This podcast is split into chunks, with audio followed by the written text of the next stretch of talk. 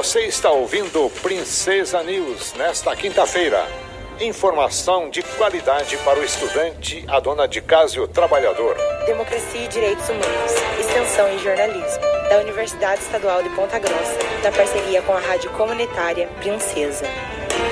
Olá, sou Larissa Godoy. O Democracia e Direitos Humanos aborda hoje os protestos iniciados por estudantes na Universidade Estadual de Ponta Grossa contra o caso de racismo, LGBTfobia e referências de cunho nazista, que teria ocorrido por mensagens de grupo em uma rede social. As mensagens teriam sido enviadas por sete estudantes do curso de agronomia da UEPG. O caso veio a público pela imprensa na semana passada, conforme notícia. O caso havia sido notificado à ouvidoria da Universidade universidade por intermédio de uma denúncia anônima, em 22 de agosto passado. A imprensa noticiou também que o caso foi encaminhado ao Ministério Público do Paraná e a investigação está sob sigilo. Após a notícia do caso pela imprensa, os estudantes realizaram dois protestos. O primeiro no campus Uvaranas, na sexta-feira passada, no horário do almoço no restaurante universitário, com uma marcha até o prédio da reitoria. Já o segundo protesto dos estudantes ocorreu na segunda-feira desta semana, no final da tarde. Um terceiro protesto foi realizado também no prédio da reitoria, em Uvaranas, na noite de terça-feira desta semana, coordenado por sindicatos e movimentos sociais locais. O movimento estudantil e o coletivo 4P, Poder para o Povo Preto, são alguns dos grupos envolvidos na organização dos protestos. As manifestações contaram com faixas e cartazes com discursos antirracistas e também contra a apologia ao nazismo e homofobia. Um grupo de estudantes do curso de agronomia também participou do protesto realizado em Uvaranas na sexta-feira passada, com dizeres em cartazes: Agro repudia discriminação. A integrante da atual presidência do Centro Acadêmico do curso de Pedagogia da UEPG, Vitória Brenda Soares, falou Democracia e Direitos Humanos sobre o objetivo dos protestos. Não queremos que isso se seja omitido.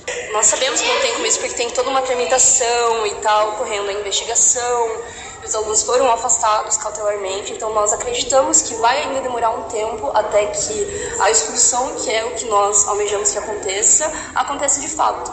Mas o nosso intuito com os atos é deixar muito claro de que a gente não vai sair do pé até que isso aconteça. Nós não vamos esquecer, não vai ter omissão, não vai existir nenhuma pessoa que defenda esse tipo de atitude que vai fazer com que a gente se cale mediante essa opressão essa repressão dos alunos.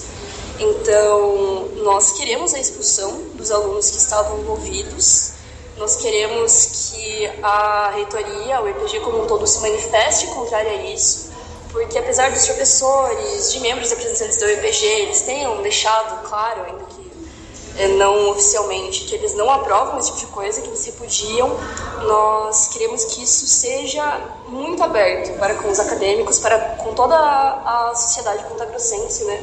Porque não somente a ponta-grossense, na verdade, Ponta Grossa e a nossa universidade tão querida foi uma vergonha para todas as pessoas que leram essa matéria. Então o ato, ele tem o intuito de pedir pela expulsão imediata desses alunos, a partir do momento que todo esse processo chegar ao fim, e também para deixar muito claro de que a gente não vai esquecer, que não vai ser omitido, não exista voz que nos cale. Vitória Brenda Soares comenta sobre o fato de a apuração do caso permanecer sob sigilo. Essa, essa investigação está correndo e ele já tem conhecimento há mais de um mês. Então está ocorrendo esse processo, mas só veio explodir na mídia agora. Então acredito que tem parte da influência das famílias e da classe a qual esses estudantes pertencem. Também tem essa questão de querer abafar o caso, mas eu acredito que não, se, não, que não esteja restrito a isso também. A estudante também destaca sobre a importância das universidades públicas abrirem mais espaços para discussões sobre discriminação. Eu acredito que a gente ainda carece de é, matérias, disciplinas, de atitudes advindas da universidade que façam, que deixem bem claro de que isso é inadmissível. Nós não temos matérias voltadas sobre isso, nós temos palestras, mas ainda são em um número ínfimo comparado ao que deveria ser. Eu acredito que a universidade, as universidades no geral, toda essa é, todos esses docentes, todos os responsáveis por isso, eles tinham formas, métodos, meios de colocar dentro da nossa grade curricular, principalmente, é, matérias, disciplinas, é, programas, projetos de extensão que deixassem claro né, que isso é inadmissível, que não, essas coisas elas não podem acontecer, que as pessoas não podem ficar seguras, se sentir seguras de serem abertamente racistas, abertamente misóginas, abertamente homofóbicas, que elas não podem se sentir confortáveis em cometerem violência de qualquer tipo.